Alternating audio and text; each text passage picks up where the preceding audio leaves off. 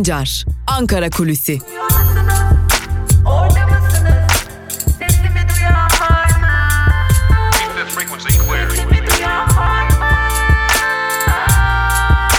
Özgürüz Radyo. Özgürüz Radyo. Özgürüz Radyo'dan ve Ankara Kulisi'nin ilk bölümünden merhaba sevgili dinleyenler. Ben Altan Sancar. Hafta içi her gün olduğu gibi yeni bir ayın ilk mesai gününde 2 Aralık Pazartesi gününde Özgürüz Radyo'da Ankara'da konuşulanları aktarmak üzere karşınızdayız. Malum artık Aralık ayındayız. Aslında beklenen o ay geldi demek de mümkün. Zira Türkiye Aralık ayını yeni siyasi partilerin nasıl ortaya çıkacağına dair bir beklentiyle karşılıyor. Özellikle Ali Babacan ve Ahmet Davutoğlu'nun yeni siyasi partilerinin nasıl ortaya çıkacağı, nasıl şekilleneceği, yeni siyasi partilerin geleceği nasıl etkileyeceği noktasında tartışmalarla bekledik Aralık ayını. Aralık ayı tartışmalarla birlikte geldi ancak yeni kurulan siyasi partilerin de birbirlerine karşı yeni bir siyasi hamle arayışında olduğunu da belirtelim. Aslında Ankara Kulisi'nin bugünkü ilk bölümünün ciddi bir bölümünü de buraya ayıracağız. Zira özellikle Ahmet Davutoğlu'nun Ali Babacan karşısında alan kazanabilmek için yeni dikkat çeken hamleler yaptığına dair önemli bilgiler var. Dilerseniz önemli bir bilgiyle başlayalım. Önemli bilgi şu, önemli bir kulis bilgisi daha doğrusu. Eğer bir aksilik çıkmaz ise şeklinde aktarılan bir kulis bilgisini sizlerle paylaşalım. Öyle görünüyor ki Ahmet Davutoğlu Ali Babacan'dan önce siyasi partisini kuracak. Ahmet Davutoğlu partinin 110 kişilik kurucular kuruluyla birlikte bugünden itibaren Ankara'da 3 günlük bir kampa girecek. Ankara yakınlarında daha doğrusu Bolu'da bir kampa girecek. 110 kişilik bir kurucular kurulu olması bekleniyor ve bu 110 kişilik ekiple 3 günlük bir kampın ardından partinin programı ve tüzüğüne dair son şekillendirmeler yapılacak. Ardından da 10 Aralık günü dikkat çeken bir tarih. Neden dikkat çekiyor bu tarih? Onu söyleyelim öncelikle. Dünya İnsan Hakları Günü'nde eski başbakan, eski AKP'li başbakan Ahmet Davutoğlu o merakla beklenen partisinin kuruluş dilekçesini İçişleri Bakanlığı'na verecek. Artık süreç takip edilecek. İçişleri Bakanlığı da süreci tamamladıktan sonra kuvvetle muhtemel Ahmet Davutoğlu'nun partisinin kuruluşu ilan edilmiş olacak. Tabi Ahmet Davutoğlu ile ilgili dikkat çeken tek nokta bu değil. 10 Aralık günü değil elbette. Daha dikkat çeken bir nokta var. Ahmet Davutoğlu bildiğiniz gibi muhafazakar ve İslamcı kimliğiyle bilinen bir başbakandı ve ve geçmişinde de öyle bir hoca, öyle bir başbakan olarak anılıyordu. Şimdi kuracağı partinin de muhafazakar ve İslami kesimlere hitap edecek bir parti olacağı şeklinde önemli bilgiler vardı. Tabi bu durum onun alanını daraltıyordu zira onun alanında bulunan iki önemli parti vardı. Biri Saadet Partisi, bir diğeri de Adalet ve Kalkınma Partisi ki Ahmet Davutoğlu'nun eski partisi bu. Şimdi Ahmet Davutoğlu Ali Babacan'ın da hazırlık yaptığı böylesi bir dönemde bu tanımlamadan, bu sıfatın dışına çıkabilmek için dikkat çeken hamleler yapmaya başladı. Bu hamlelerden birini şöyle aktaralım. HDP'li iki milletvekilinin, eski milletvekilinin isminin de geçtiği bir süreçten bahsediyoruz. HDP'nin eski Alevi milletvekillerinden Müslüm Doğan'ın ve yine HDP'den geçtiğimiz günlerde istifa eden bir diğer isim olan Mehmet Ali Aslan yani Sami Mahallemi Dinler ve Diller Arası Diyalog Derneği Başkanı Mehmet Ali Aslan'ın da Davutoğlu'na görüş veren isimlerden olduğu belirtiliyor. Tabii ki talep Ahmet Davutoğlu'ndan gidiyor. Müslüm Doğan da Alevilerin sorunlarına ilişkin görüş bildiriyor. Yine Mehmet Ali Aslan da Türkiye'deki diyalog kurulabilecek kültürler için kendisine görüş bildiriyor. Yine Alevi Kültür Dernekleri Genel Başkanı Doğan Demir'in de görüş bildiren Davutoğlu'nun talebi ve çağrısı ile birlikte görüş bildiren isimlerden olduğu belirtiliyor.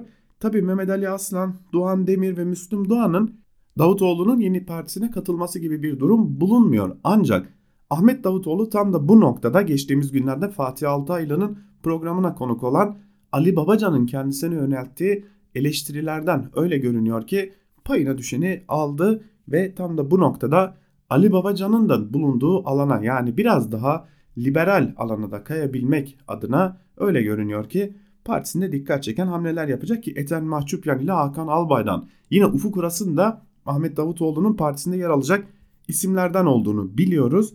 Öyle görünüyor ki Ahmet Davutoğlu ile Ali Babacan arasındaki rekabet biraz erken başladı. Ali Babacan kendi alanında, kendi yolunda ilerlemeye devam ederken Ahmet Davutoğlu biraz daha Ali Babacan'ın bulunduğu özgürlükçü söylem, daha çok sorunlara çözüm üreten söylemler biçiminde ilerleyebilmek için de böylesi bir hamleye girişmiş durumda. Tabi bu durumun dikkat çeken bir diğer yanı var. Aralık ayında kurulacak bir diğer siyasi parti var. O da Ali Babacan'ın partisi. Artık kesin bir şekilde biliyoruz ki Abdullah Gül bu siyasi partinin içerisinde görev almayacak. Cumhurbaşkanı eski Cumhurbaşkanı Abdullah Gül daha önce de söylediği gibi aktif siyasete veda etmişti. Yine çok eski yol arkadaşı olan Cumhurbaşkanı olan Recep Tayyip Erdoğan'ın karşısına partiyle çıkmayacak ancak bir partiye görüş bildiren, onu hazırlayan bir isim olarak karşısına çıkacak. Partinin başında da öyle görünüyor ki Ali Babacan olacak. Ali Babacan'ın da partisinin Aralık ayı içerisinde kurulmasının kesin olduğu dillendiriliyor kulislerde.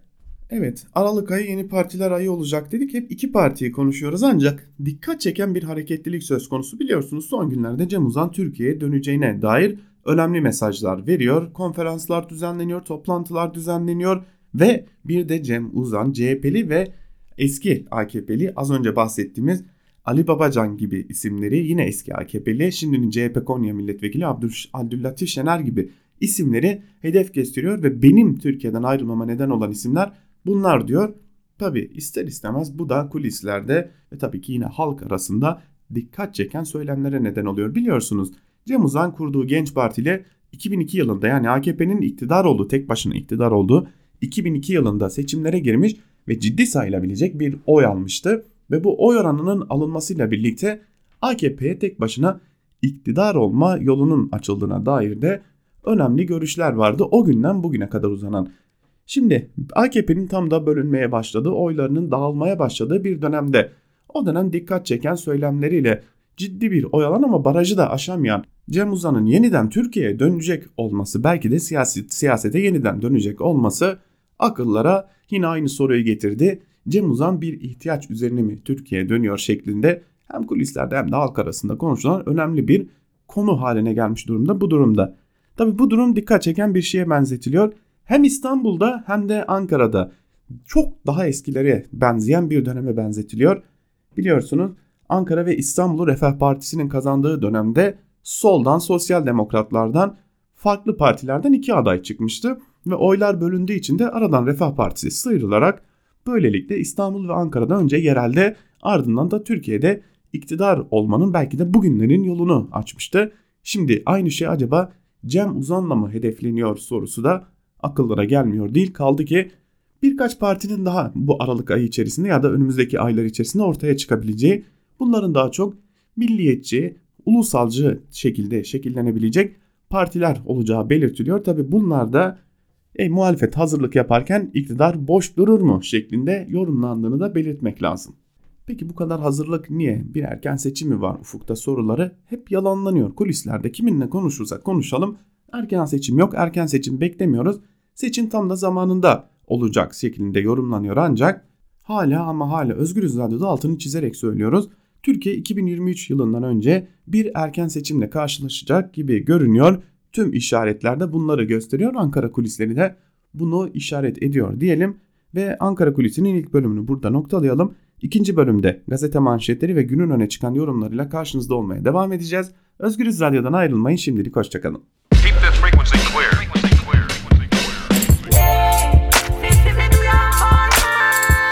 Altan Sancar, Ankara Kulüsi.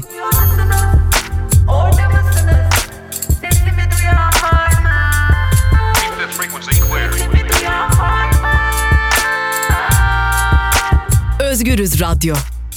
Özgürüz Radyo. Ankara Kulisi'nin ikinci bölümüyle tekrar merhaba sevgili dinleyenler. Ben Altan Sancar. İlk bölümde Ankara gündemini aktarmıştık sizlere. İkinci bölümde ise gazete manşetleri ve günün öne çıkan yorumlarıyla sizlerle olacağız. İlk olarak Evrensel Gazetesi'ne göz atacağız. Evrensel Gazetesi'nin bugünkü manşetinde ek iş yapmazsak aç kalacağız sözleri yer alıyor. Ekonomik krize dair dikkat çeken bir manşetle çıkmış bugün Evrensel Gazetesi. Manşetin ayrıntılarında ise şunlar aktarılmış sevgili dinleyiciler. İşçi ve emekçilerin en büyük toplu sözleşmesi olan asgari ücret pazarlığında ilk görüşme bugün yapılacak. pazarlık masasına hükümet adına Çalışma Bakanı ve bakanlık yetkilileri, patronlar adına Türkiye İşveren Sendikaları Konfederasyonu, işçiler adına ise sayıca en fazla üyeye sahip olan Türk İş oturacak. Toplantı saat 14'te yapılacak. İlk oturum öncesi Ankara ve Kocaeli'nde görüştüğümüz asgari ücretle çalışan işçiler dertli. Geçinemediklerini belirten işçiler bu sebeple ek iş yaptıklarını anlatıyor. Normalde çalıştığımız iş yerinde iş bitince akşamları da 1-2 saatlik ek iş yapıyoruz. Ek iş yapmazsak aç kalacağız diyor. İşçiler asgari ücrette ciddi bir artış olmasını istiyor şeklinde ayrıntılar aktarılmış. Tabi o ciddi artış gelir mi böylesi bir ortamda çok da mümkün görünmüyor. Evet e, sendikalar mücadele ediyor o artışın gerçekleşmesi için ancak bir gerçeklik var.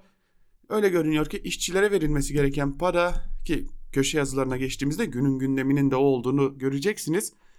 İşçilere verilmesi gereken para öyle görünüyor ki Kanal İstanbul projesine verilecek. Geçelim bir diğer habere. Erdoğan milliyetçilere milliyetçiliğe oynayarak gündemi değiştirmek istiyor başlıklı bir haber. Haberin ayrıntıları ise şöyle. NATO zirvesi öncesi Fransa ile yaşanan gerilimi gazetemize değerlendiren doçent doktor Berk Esen, Erdoğan'ın çıkışının milliyetçi dalgayı beslemek ve ondan faydalanmak niyetinde olduğunu belirterek güçlü lider imajını kendi seçmenin nezdinde sağlamak ve aynı zamanda ülkenin gündemini de değiştirmek istiyor dedi. Akdeniz'deki sondajla ilgili Türkiye'nin Libya ile anlaşmasını Yunanistan'ın hamlesine karşı bir hamle olarak yorumlayan Esen bu anlaşmayı NATO zirvesinde kullanacaktır dediği şeklinde ayrıntılar aktarılmış. Tabii günün bir diğer önemli gündem maddesi de elbette ki NATO anlaşması. Bu anlaşmayı da bugün köşesine taşıyan gazeteciler var. Kimileri zafer olarak yorumluyor, kimileri ise dikkat çeken gelişmelerin kapısının aralanacağı şeklinde yorumluyor. İkinci bölümün ortalarında da köşe yazılarını aktarırken o gündemi de sizlerle paylaşacağız. Geçelim Yeni Yaşam gazetesine. Yeni Yaşam gazetesi niye işkence gördün cezası manşetiyle çıkmış. Ayrıntılar şöyle. Yıllarca işkenceye sıfır tolerans diyerek propaganda yapan hükümet artık işkence yapana değil görene ceza veren uygulamalara imza atıyor. 22 Temmuz 2016'da Van Gürpınar'da gözaltına alınan insan hakları aktivisti Koçer Sason yapıcı ilçe emniyet müdürlüğünde darp edilip işkence gördü. Olayın ardından yapıcının şikayetiyle emniyet amiri MAK hakkında yaralama suçundan kamu davası açılırken işkence gören yapıcı hakkında ise görevli memuru hakaret ve görevini yaptırmamak için direnme iddiasıyla dava açıldı. Gürpınar Asliye Ceza Mahkemesi'nde görülen davada karar açıklandı. Mahkeme işkence yapan emniyet amiri MAK'nin hiddetli eleminin etkisi altında darp yoluna başvurduğunu belirterek beraatine karar verdi. Mahkeme işkence gören yapıcıya ise hakaret ve direnme nedeniyle 1 yıl 7 ay hapis cezası verdi. Karara tepki gösteren yapıcı işkenceye uğrayan mağdur edilen bana, bana ceza verildi. Bu kararla teyit edildi ki işkence ve hukuksuzluk devlet politikası olarak uygulanmaktadır dedi. Yapıcı karara itiraz edeceklerini de söyledi deniyor ayrıntılarda. Aslında AKP döneminde hiçbir zaman işkenceye sıfır tolerans olmadı. Kurtulma zamanı başlıklı bir diğer haberle devam ederim. HDP eş genel başkanı Sezai Temelli'nin Dersim'de yaptığı açıklamalar. HDP Dersim 3. olan kongresini gerçekleştirdi. Dersim düğün salonunda yapılan kongreye katılan HDP eş genel başkanı Sezai Temelli gündeme dair değerlendirmelerde bulundu. Dersim katliamına atıf yapan Temelli 1937-38 katliam ve sürgünleri günümüzde de sürüyor. Bu iktidar tarihi tekerrür etmenin peşinde. Tüm saldırılar varlığımıza yöneliktir dedi. Temelli, iktidarın Alevilere ve Kürtlere yönelik asimilasyoncu, inkarcı ve yok etme üzerine bir siyaset izlediğini belirterek Dersim direnmeyi bir yaşam biçi, biçimi haline getirdi. En azından zamanda bu iktidardan kurtulmanın zamanıdır. Yerleri tarihin çöplüğü. Ortak vatanımızda demokratik cumhuriyeti inşa edene kadar mücadele edeceğiz. Çözüm de İmralı adasındadır şeklinde haberin ayrıntıları da aktarılmış Yeni Yaşam gazetesinde. Evet HDP erken seçim çağrılarını tekrarlıyor. Aslında dün de HDP eş genel başkanı Sezai Temelli bu çağrısını tekrarladı. Geçelim Cumhuriyet gazetesine. Atanamayan öğretmenlere Ankara müjdesi manşetiyle çıkmış Cumhuriyet gazetesi. Ayrıntılar şöyle. Mansur Yavaş her yiğidin farklı bir yoğurt yiyişi vardır diye, diyerek sadece hizmetle öne çıkmak istiyor. Ankara'da ithal ağaç dönemini kapatan, ihaleleri canlı yayınlayan 200 günde 387 milyon lira bütçe fazlası veren Yavaş yolsuzluğun kökünü kazıyacağız diyor. Kutlu Düğün Mahallesi'ndeki binlerce öğrencinin atanamayan öğretmenlerden ders alacağı müjdesini veriyor. Anka Park'a harcanan 750 milyon dolarla başkentin altyapı sorunu ortadan kalkardı diyen Yavaş bu parayla metro yapılırdı, yüzlerce okul, hastane yapılırdı diye isyan ediyor. Yatırımlar için kredi alamayan Yavaş Erdoğan'ın bu horona girdin çöz borç yiğidin kamçısıdır sataşmasına Ankara halkı mı cezalandırılıyor diye yanıt veriyor şeklinde aktarılmış. Evet aslında Ankara halkı cezalandırılıyor. Bunun başka hiçbir anlamı yok.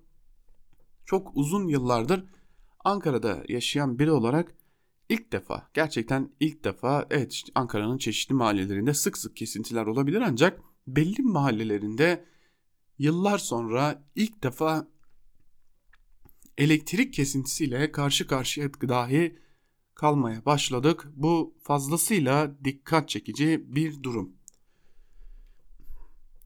Yine Cumhuriyet gazetesinden bir başka haberle devam edelim. Kırmızı çizgi aşıldı başlıklı bir haber. Dikkat çekiyor bu haber. Ayrıntılar şöyle.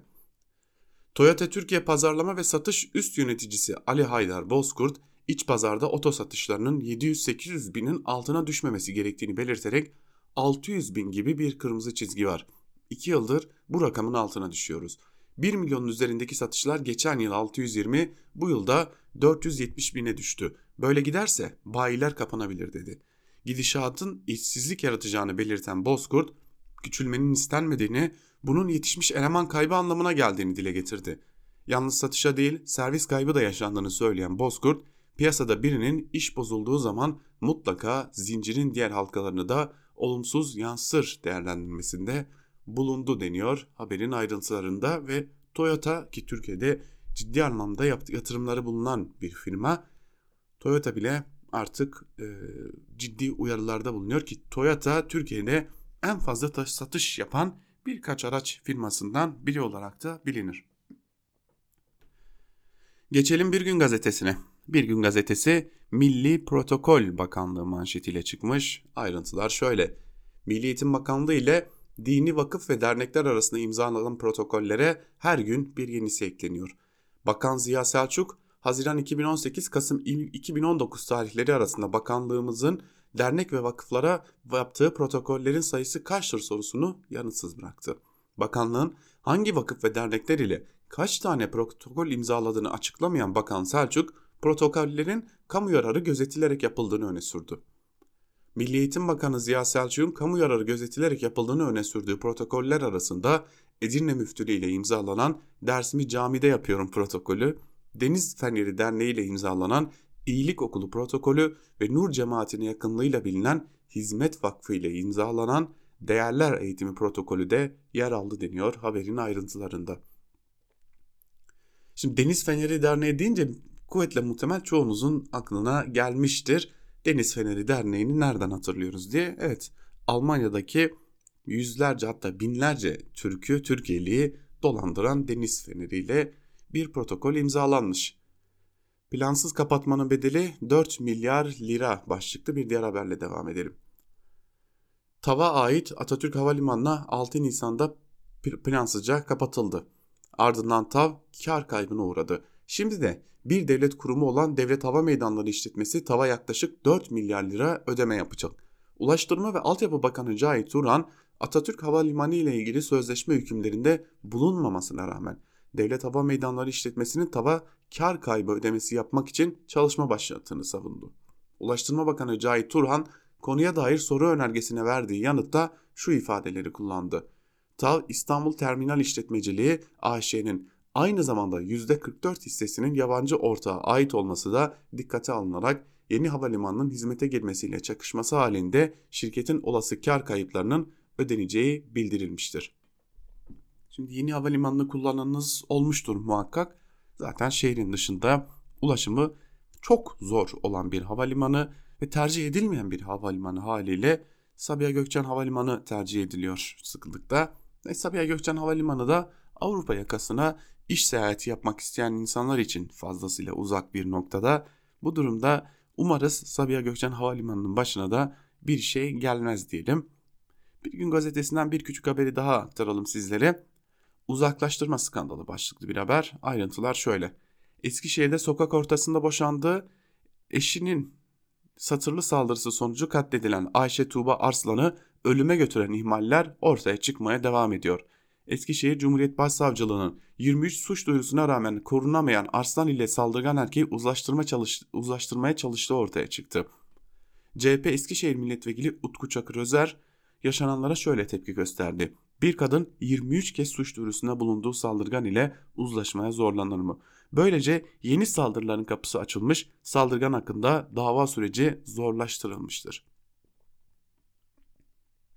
Şimdi bu uzlaştırma çabaları biliyorsunuz Akit, Akit gazetesi son zamanlarda fazlasıyla propaganda yapıyor.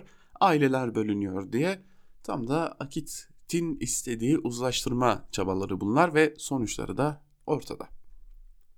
Geçelim Sözcü gazetesine. Sözcü gazetesi yolsuzluğu anlattı manşetiyle çıkmış. Ayrıntılar şöyle.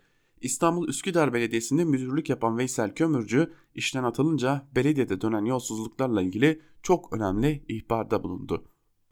Belediyede yeminli zabıt katibi eşliğinde 10 sayfalık ifade veren Veysel Kömürcü, Gençlik ve Spor Hizmetleri Müdürlüğü'ndeki personelin dışarıdan kurdukları ekiple nasıl yolsuzluk yaptıklarını kalem kalem anlattı yolsuzlukları dosyayla Başkan Türkmen'e verdiğini belirten kömürcü başkana poşet içinde gelen paraları kimlerin aldığını söyledim. Makbussuz toplanan kayıt paralarının akıbetinin belli olmadığını aktardım dedi. Başkan Hilmi Türkmen'in babamızın oğlu olsa affetmeyiz demesine rağmen sonuç çıkmadığını da açıklayan kömürcü anlattıklarım iddia değil belgeli yolsuzluktur. İfadem de ihbarımdır dediği şeklinde ayrıntılar aktarılmış. Türkiye'nin vergi sistemine dair bir haberle devam edelim. Yine Sözcü gazetesinden yata, pırlantaya ÖTV yok ama Gazi'nin notosuna var başlıklı bir haberle devam edelim.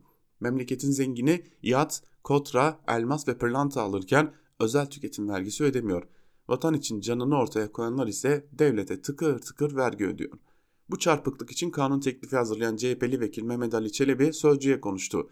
Gazilerimiz %90 engelli olmadığı sürece özel üretim otomobili vergisiz alamıyor.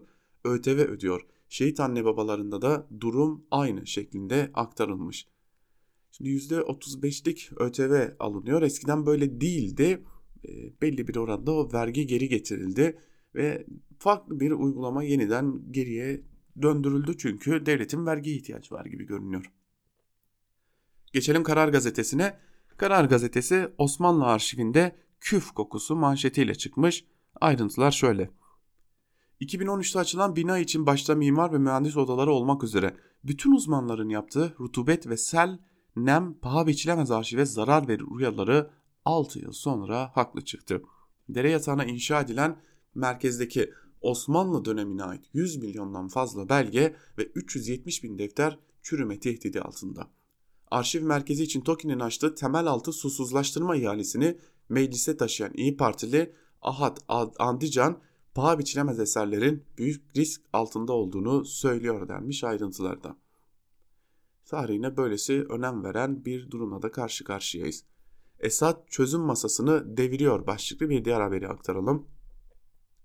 Zorlu diplomatik pazarlıklar ve tartışmaların ardından Cenevre'de başlaması gereken yeni anayasa yazım çalışmaları Esad yönetiminin engeline takıldı. Suriye'de kalıcı ve barışçıl çözüm için en önemli girişimi baltalayan Esad yönetimi Türkiye'nin Barış Pınarı Harekatı'nı gerekçe göstererek masadan kalktı. Şam yönetimi heyetinin iletişimi kesmesiyle de görüşmeler dondu. Birleşmiş Milletler diplomatları ise görüşmelerin salı günü devam edip etmeyeceği konusunun şu ana kadar açıklık kazanmadığı görüşünde. Bir batılı diplomat Reuters'a yaptığı açıklamalarda görüşmeler için tamamen askıda ifadesini kullandı deniyor haberin ayrıntılarında. Şimdi burada e, şu soruyu sormak gerekiyor. Esad şu an itibariyle ister kabul edilsin ister edilmesin Suriye Devlet Başkanı ve meşru bir hükümetin başkanı. Birleşmiş Milletler tarafından tanınıyor bu hükümet ve ülkesine düzenlenen bir askeri harekat nedeniyle de huzursuzluğunu dile getiriyor. Esad yönetimini beğeniriz beğenmeyiz bu da ayrı bir konudur. Ve burada bir huzursuzluğu dile getirdiği için de çözüm masasını deviren nedense Esad oluyor. Acaba çözüm masasını deviren gerçekten Esad mı yoksa bu operasyonun yol açtıkları mı? Biraz da yandaş gazetelere göz atalım. Yandaş gazetelerden Milliyet ile başlayalım. Şikayete tek çatı manşetiyle çıkmış bugün Milliyet gazetesi. Ayrıntılar şöyle. Meclis vatandaşların şikayetlerini yaptığı birden çok kurumu sistemsel bazda tek çatı altında birleştirmek için harekete geçti. Sorunu olan vatandaşların şikayetini dilekçeyle kabul eden 7-8 kuruma birden başvurarak çözüm istemesinin yarattığı bürokrasi, zaman, efor ve maddi kaynak kaybının önüne nasıl geçileceği konusu ilk adımı mecliste, meclis başkanlığı attı. Dilekçe Komisyonu, CİMER, Kamu Denetçiliği Kurumu, İnsan Hakları Kurumu, Bilgi Edinme Birimi gibi kurumlarla 12 Aralık'ta ön toplantı yapacak. Toplantıda her kuruma ayrı ayrı yapılan şikayetler nedeniyle oluşan kaybın önlenmesi için yeni bir sistem masaya yatırılacak denmiş. Tabi şimdi CİMER deyince akla vatandaşın kendi şikayetlerini değil de sıklıkla ihbar için kullanıldığını da düşürmek lazım. Geçelim Hürriyet'e. Hürriyet gazetesi bugün Lübnan pardon Libya ile o aramızda gerçekleşen Türkiye arasında gerçekleşen o anlaşmayı manşetine taşımış. Türkiye'den şahmat manşetiyle çıkmış. Sedat Ergin'in de bu konuya değindiğini biliyoruz. Manşetin ayrıntıları ise şöyle. Türkiye'nin Libya ile Akdeniz'deki deniz yetki alanını belirleyen bir anlaşma yapması Atina'yı şaşkına çevirdi. Yunan medyası Türkiye'den Doğu Akdeniz'de şahmat manşetleri attı. Atina yönetimi bile böyle bir anlaşmanın sadece komşu ülkeler arasında yapılabileceğini öne sürerken Başbakan Miçotakis konuyu NATO zirvesine taşıyacağını söyledi. Dışişleri Bakanı ortak strateji belirlemek için apar topar Mısır'a diktatör Sisi'ye gitti. Yunan medyası ise hükümeti yerden yere vuruyor denmiş manşetin ayrıntılarında. Tabi bu manşetin ayrıntılarındaki işlemlerin ilerleyen zamanlarda uluslararası kamuoyunda ne gibi dönüşleri olacak? Hele ki bir de iç savaşın devam ettiği Libya'da bir hükümet değişikliği olursa ki General Hafter biliyorsunuz Batı yanlısı, Batı'nın desteklediği bir isim. Tabi Libya yürüyüşü şu an durmuş durumda ama bu şey gerçekleşirse bu değişiklik gibi bir durum ortaya çıkarsa ne olacak sorularını da akla getirmek lazım. Hürriyet gazetesinin ardından Sabah gazetesine geçelim. Sabah gazetesi çıldırtan mutluluk manşetiyle çıkmış. Ayrıntılar şöyle. Türkiye'nin dördüncü beşizleri bir yaşına bastı. Ödemiş çifti beşiz çocukları hayatın zorluklarını ve mutluluklarını sabaha anlattı deniyor. Beşiz sahibi bir ailenin haberi var manşette. Biz yine sabah gazetesinden başka bir haberi aktaralım sizlere. Gölgelerinden korkuyorlar başlıklı. Türk Silahlı Kuvvetleri'nin nokta operasyonları nedeniyle kaçacak delik arayan PKK elebaşları örgüt telsizlerinde alay konusu oldu denmiş. Yine bir telsiz haberiyle karşı karşıyayız sabah gazetesinde. Ayrıntılar şöyle. PKK'nin ele, elebaşları Karayılan, Bayık ve Kalkan'ın öldürülme korkusuyla illerinden çıkmadıkları örgütün Kandil'deki sözde kuruluş yıl dönümüne bile katılmadıkları ortaya çıktı. Teröristlerin lider kadrosu için telsizde markete lokum almaya gitmişler, gelmeyi unutmuşlar, gölgelerinden korkuyorlar gibi alaylı ifadeler kullanıldığı saptandı deniyor. Biliyorsunuz Sabah gazetesi telsiz haberleriyle meşhurdur. Star gazetesine geçelim. NATO'dan güncelleme isteyeceğiz başlıklı daha doğrusu manşetiyle çıkmış Star gazetesi. Ayrıntılar ise şöyle. Türkiye YPG PKK hamiliğine soyunan ABD ve Avrupa'nın teröre karşı ikircikli tutumunu NATO zirvesine taşıyacak. Başkan Erdoğan müttefiklerin güvenliğini önceleyen güncelleme çağrısı yapacak. Başkan Erdoğan yarın Londra'da NATO liderler zirvesine katılacak. İttifaka üye ülkelerin Türkiye'nin terörle mücadelesine destek vermesinin gölge, vermemesinin gölgesinde gerçekleşecek zirvede Erdoğan'ın küresel tehditlere karşı NATO'nun kendisini güncellemesi, sözleşme maddelerini tümüyle ele alması gerektiğini dikkat çekmesi bekleniyor denmiş haberin ayrıntılarında. Yani bir de NATO krizi var tabi o da yarın nasıl derinleşecek onu da yakından takip edeceğiz. Barış Pınarı'nın insanlık üssü başlıklı bir haberle devam edelim. Tel Abyad ve Rasul Ayn'da yıllarca YPG PKK terör örgütü travması yaşayan 6322 kişiye psikososyal destek verildi. Şanlıurfa Valiliği başta olmak üzere sivil toplum kuruluşlarının seferberliğiyle kurulan ekmek fırınları, gıda yardımları temel ihtiyaçları karşılarken sağlık bilimleri de günde 11.529 muayeneyle bölge halkına şifa dağıtıyor denmiş ayrıntılarda. Tabi NATO ile ilgili şunu söylemeden diğer habere geçtik ancak şunu da söylemek gerekiyor. Türkiye önemli bir müttefik elbette ki NATO'da stratejik bir müttefik.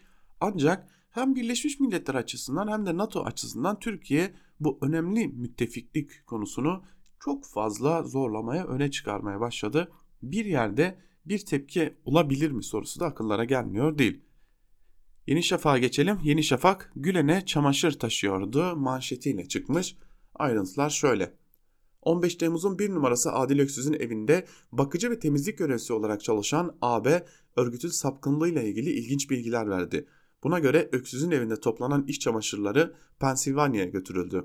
FETÖ'cülerin şans getirmesi, için giydikleri elbiselere Gülen Gülen'e okuttuğu ya da Gülen'in kirli çamaşırlarını sakladığı biliniyor denmiş ayrıntılarda. 200 IŞİD'li deport edilecek başlıklı bir diğer haberi de aktaralım sizlere. Sınır dışı edilmeyi bekleyen terörist sayısı ise şimdilik 200. Uyrukları tespit edilen bu teröristleri kendi ülkelerine ya da istedikleri 3. ülkeye teslim edilecek. Geri gönderme merkezlerinde çoğu AB vatandaşı 950 civarında yabancı teröristin bulunduğu belirtiliyor.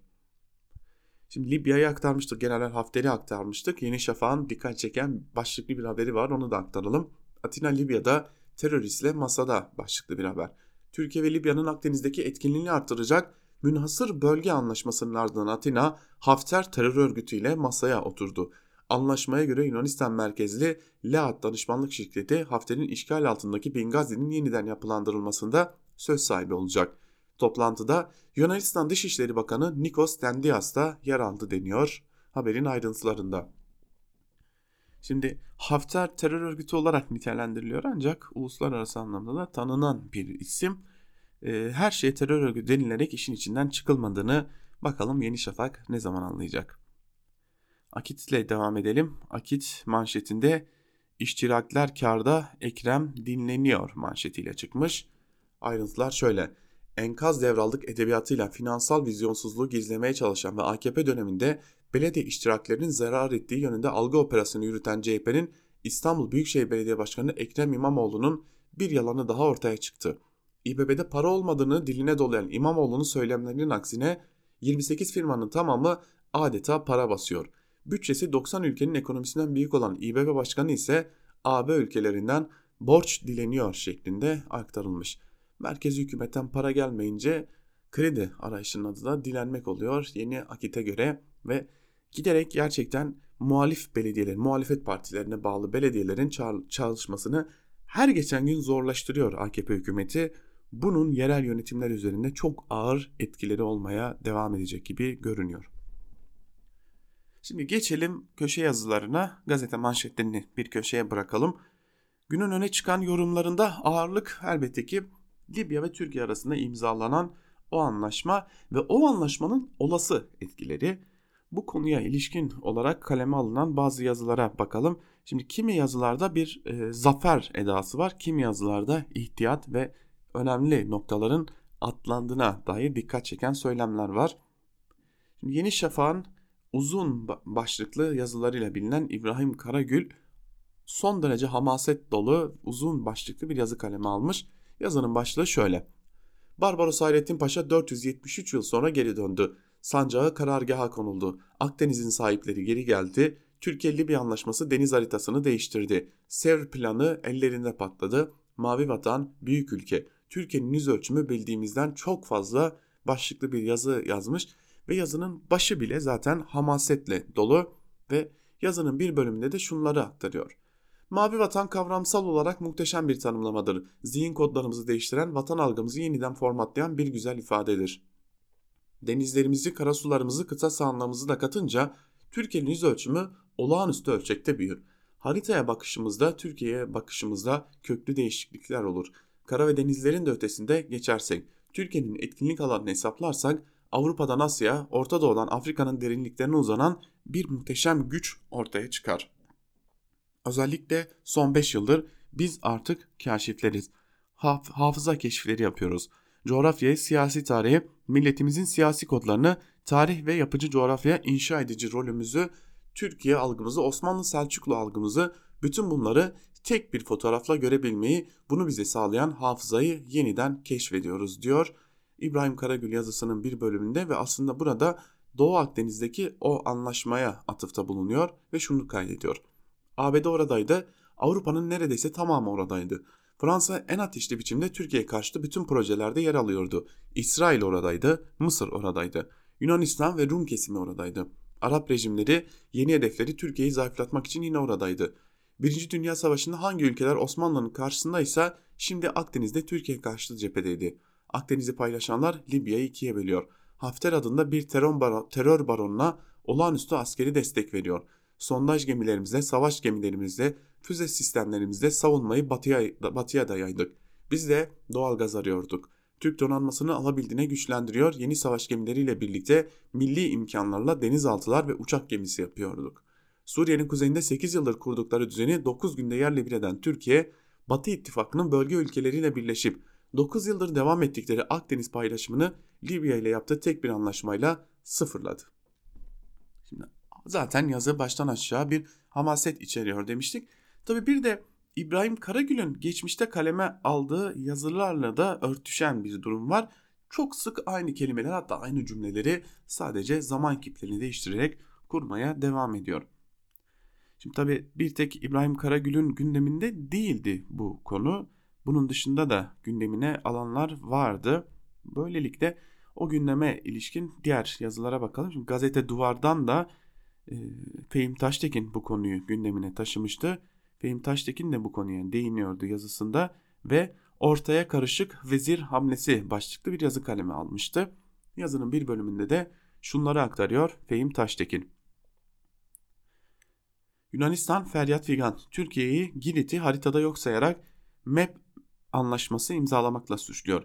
Yine resmi ve gayri resmi anlatıya göre Kıbrıs yönetimi İsrail'e ait 4600 km2, Lübnan'a ait 3957 km2 ve Mısır'a ait 21500 km2 büyüklüğündeki bir deniz yetki alanına, alanına sahiplenmişti. 11 bin hatta 15 bin kilometre kareye daha fazla alana sahip olacaktı Türkiye ile anlaşılsaydı. Fakat vatansever oldu, olmadığından mıdır artık ne hikmetse Mısır yönetimi Türkiye-Libya anlaşmasını geçersiz ilan ediyor.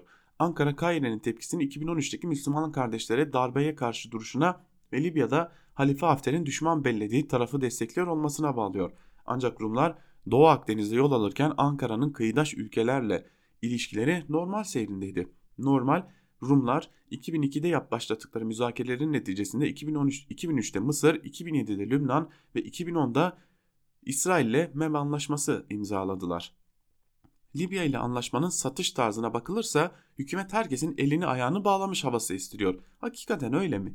Anlaşma Doğu Akdeniz gaz forumu çevresindeki süreci bertaraf edebilecek mi? Belki kısmen oyun bozucu etkisi olacaktır. Fakat evvela sormak lazım. Libya ile yapılan anlaşmanın ederi nedir? Atlanan çok basit bir nokta var. Libya iç savaştan geçiyor ve bu anlaşma çatışan taraflardan biriyle yani Trablus hükümetiyle yapılıyor. Türkiye, Trablus ve Mistare merkezi İslamcı güçlerden yana savaşa müdahil durumda. Zaten anlaşmayı mümkün kılan da bu. Rakip cephede Tobruk merkezli merkezi hükümet ile Temsilciler Meclisi anlaşmayı geçersiz sayıyor. Onlara göre Uluslar Ulusal Mütabakat Hükümeti Başkanlık Konseyi Başkanı Faiz El Serrac'ın uluslararası anlaşma yetkisi yok. Buna yanıt otomatik geliyor. Anlaşmayı imza atan Birleşmiş Milletler'in Libya'nın temsilcisi olarak kabul ettiği hükümettir. Haliyle meşruiyet sorunu yok. Gerçeğin eksik kalan boyutlarında iki soru var. Birincisi Suheyrat Anlaşması'na göre Selaç hükümeti meşruiyetini koruyor mu? İkincisi meşru olduğu farz edilirse Serac'ın imza attığı anlaşmanın geçerliliği için yeterli mi? Suheyrat Anlaşması uluslararası anlaşmaları yürütme görevini hükümete verirken Temsilciler Meclisi'nin onayını da şart koşuyor. Trablus kanatıyla kanlı bıçaklı olan Temsilciler Meclisi ise ulusal mütabakat hükümetine güven oyu vermediği gibi Türkiye ile anlaşma yapma yetkisinin olmadığını belirtiyor. Trablus-Tobruk arasında yaşanan yasal süreçlerle ilgili işleyen bir mekanizma zaten bulunmuyor. Gaddafi sonrası kurucu meclis olarak iki yıllığına seçilen Milli Genel Kongre'deki İslamcı güçler ciddi bir hezimet yaşadıkları ilk seçimle oluşan Temsilciler Meclisi'ni reddetmişti. İslamcılar süreci dolmuş, Milli Kongre'yi açık tutarak Libya'daki ilk darbeye imza atmıştı. Haliyle meşruiyet meselesi kullanışlı olduğu sürece umurlarında. Elbette Mısır, Birleşik Arap Emirlikleri ve Suudi Arabistan'ın desteğine yaslanan Tobruk cephesinin de çok mata olduğunu söylemiyoruz. Ama bu nizada ilk ters vuruş Müslüman kardeşlerin Libya aya ayağı Adalet ve İnşa Partisi'nden geldi. Doğu Akdeniz'deki paylaşım kavgası çok daha farklı bir oyun kur kuruculuğunu gerektiriyor. bu oyunu kaybedenin kavga çıkararak üste çıkabileceği bir denklem değil. 27 Kasım'da ayrıca TSK'ya bu ülkede konuşlanma imkanı sunan güvenlik ve askeri işbirliği anlaşması imzalandı. İç savaşın tarafı olmak için can atan bir savrulmanın bir diğer vesikası diyor Fehim Taştekin yazısının bir bölümünde ve aslında şu noktaya da dikkat çekmek gerekiyor Fehim Taştekin'in aktardıklarıyla. Türkiye Suriye iç savaşının da bir parçası olmak için büyük bir heves duymuştu. Bu hevesin faturasını hala ödüyoruz. Geçelim bir diğer konuya. Bir diğer konu da Kanal İstanbul konusu. Sabah gazetesinden Melih Altınoğ'un kanal meselesi başlıklı yazısının bir bölümünü sizlerle paylaşalım. 2011'de dönemin başbakanı olan Cumhurbaşkanı Erdoğan'ın gündeme getirdiği Kanal İstanbul projesi yeniden tartışılmaya başlandı. Dün Dışişleri Bakanı Mevlüt Çavuşoğlu'nun konuyla ilgili sözleri epeyce konuşuldu. Çavuşoğlu'nun açıklaması Birleşik Krallık'tan döner dönmez kanal meselesini gündeme alan İstanbul Büyükşehir Belediye Başkanı Ekrem İmamoğlu'na cevap gibi de algılandı. Zira hatırlayacaksınız İmamoğlu sert konuşmuştu. Kanal, Kanal İstanbul bu şehre 100 kere ihanettir. Birazcık bilimden ve şehircilikten anlayan herkesin vicdanını sızlatacak bu kadim şehri alt üst edecek projeye sonuna kadar karşıyız. İmamoğlu'nun bu sözleri CHP'nin son kararı mıdır bilmiyoruz. Ancak bu iddialı sözlerin Marmaray, 3. Köprü, Avrasya Tüneli gibi dev altyapı projeleri gündeme gelince aynı argümanları tekrar eden AB'nin resmi görüşüyle birebir örtüş, örtüştüğü ortada. Tabi İstanbul Büyükşehir Belediyesi'nin Türkiye'nin ekonomik rakipleriyle saf tutmasında, İmamoğlu'nun Boğaz'ın imar yönetiminden istediği payı almamış olmasında da rolü olabilir. Kimilerimiz biz söylenenlere değil söylenene bakalım. Kanal İstanbul iddia edildiği gibi İstanbul'u mahvedebilir olabilir diyor. Ona da bakalım. Projenin sahipleri çalışmaların ekolojik dengeye zarar vermeyeceğini ayrıntılı raporlarla ortaya koyuyor. Buna karşın kanal projesine itiraz edenlerin hala sloganlar dışında ortaya ciddi bir şey koyabildiklerine şahit olmadık diyor Melih Altınok yazısının bir bölümünde. Şimdi Kanal İstanbul dediğimiz projenin çok kaba anlatımı şu. İstanbul'a yeni bir boğaz açılacak. Ne gerek var sorusunu bir köşeye bırakalım. İstanbul'a yeni bir boğaz açılacak. Bu ekosistemi nasıl etkileyecek? Böylesi bir maliyete gerek var mı? Böylesi bir projeye gerek var mı? Böylesi bir projenin akla mantığa sığan yanı nedir sorusuna dahi cevap veremeyen ama bunun karşısında bizim gelişmemizi istemiyorlar şeklinde bir argüman sunan hükümet var. Siz ne yaptınız sorusuna da tünel yaptık, köprü yaptık diyorlar. Başka da bir argüman yok. Ancak bunun karşısında Kanal İstanbul savunulmaya devam ediliyor. Şimdi gelelim en azından bu tarz işlerin çok iyi filmini çekebilen yani röntgenini çekebilen Sözcü gazetesinden Çiğdem Toker'in yazısına. Kanal İstanbul ya da kasten şehir cinayeti başlıklı bir yazı kalemi almış Çiğdem Toker ve yazısının bir bölümünde de şöyle devam ediyor. Gazete TV görünümlü propaganda aygıtları aracılığıyla halka başka masallar anlatsalar da Kanal İstanbul ekonomide sıkışan iktidarın küresel sermayeyi ve Arap ülkelerini katacağı kuşakların gelecek ekonomik refahını rehin alacak iri kıyım bir emlak projesidir. Ne olacak? 45 kilometre uzunluğunda 21 metre derinliğinde bir kanal açılacak. Kanal Küçükçekmece, Avcılar, Arnavutköy ve Başakşehir ilçelerinden geçecek. 7 yılda bitecek kanal için 4 yıl kazı yapılacak. 1 milyar 155 milyon 668 bin metreküp hafriyat çıkacak. Çıkan hafriyatta adacıklar yapılacak. Kanalın 18,5 kilometrelik uzunluğunun Sazlıdere ve Küçükçekmece'den geçeceği belirtiliyor. Evet susuzluk tehlikesinin kapıda olduğu söylenirken. Ve kimin parasıyla başlangıçta yine 5 kuruşlar çıkmayacak lafları uçuşacak olmasına rağmen tabii ki bizim. Bakmayın siz kamu özel işbirliği modeliyle yapılacak denilmesine. Bakmayın Dışişleri Bakanı Mevlüt Çavuşoğlu'nun Kanal İstanbul'a kazmayı vurduğumuz zaman dünyada denizcilik ve ulaşım bakımından tarihe değiş, tarihi değiştirecek bir dönüm noktası olacak dediğine. Kamu özel işbirliği kamu kelimesinin aldatmacadan ibaret olduğunu yüzyılın iflas modelidir. Hal böyleyken İstanbul'u alt üst edecek bir inşaat projesinin kamu özel işbirliği modeliyle yapılması olsa olsa yıkımın dönüm noktası olacaktır. Aklımızın almayacağı kadar çok olumsuzluk üretecek bu proje için Bakan Çavuşoğlu ve savunan bütün çok yetkili insanlar önce şu sorunun cevabını versin. 4 yıl boyunca devam edecek kazı sırasında beklenen büyük depreme karşı nasıl bir hazırlık geliştirdiniz diye de soruyor Çiğdem Toker yazısının bir bölümünde. Yine Sözcü gazetesinden Deniz Zeyrek bu konuyu köşesine taşımış Kanal İstanbul milli mi olacak, Çinli mi diyor yazısının bir bölüm başlığında ve bir bölümünde de şunları aktarıyor. Kanal İstanbul artık tarih oldu parasızlıkta yapamazlar denilirken sürpriz bir gelişme yaşandı ve Ulaştırma Altyapı Bakanlığı'nın raporu ile konu yine gündem oldu. Bakanlık 45 kilometre karelik kanalın 7 yılda tamamlanacağını 75 milyar liraya mal olacağını duyurdu. Peki devletin öz kaynaklarla yapamayacağı, Türk özel sektörünün 75 milyar liralık bir işin altına giremeyeceği mecalinin olmadığı bir dönemde ne oldu da çılgın proje yeniden gündeme geldi? İstanbul'da yaptığım sohbetlerinde duydum ki Çin sermayesi projeyle yakından ilgileniyormuş ve yetkililerle temasa geçmiş. Projenin yap işle devlet yöntemiyle yapılacağı daha önce duyurulmuştu. Haliyle projeyi Çinliler yaparsa uzun süre Kanal İstanbul'u işletecekler. Yani Türkiye'nin egemenlik alanındaki bir su yolu Çinlilerin kontrolünde olacak. İnsan ister istemez soruyor. Çinliler kontrol ederken Kanal İstanbul Çinli mi olacak, milli mi diyor Deniz Zeyrek de yazısının bir bölümünde.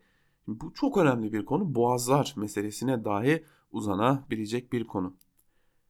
Geçelim bir diğer konuya, bir diğer yazıya. Hürriyet gazetesinden Abdülkadir Selvi. Bugünlerde Ekrem İmamoğlu'nu neredeyse yabancı sevdalısı, yabancı düşün, yabancı işbirlikçisi gibi ilan etmeye dair bir algı yaratmak için şimdi de Hürriyet gazetesinden Ekrem İmamoğlu ve Ali Babacan merakı başlıklı bir yazı kaleme almış Abdülkadir Selvi bir bölümünde de şunları aktarıyor.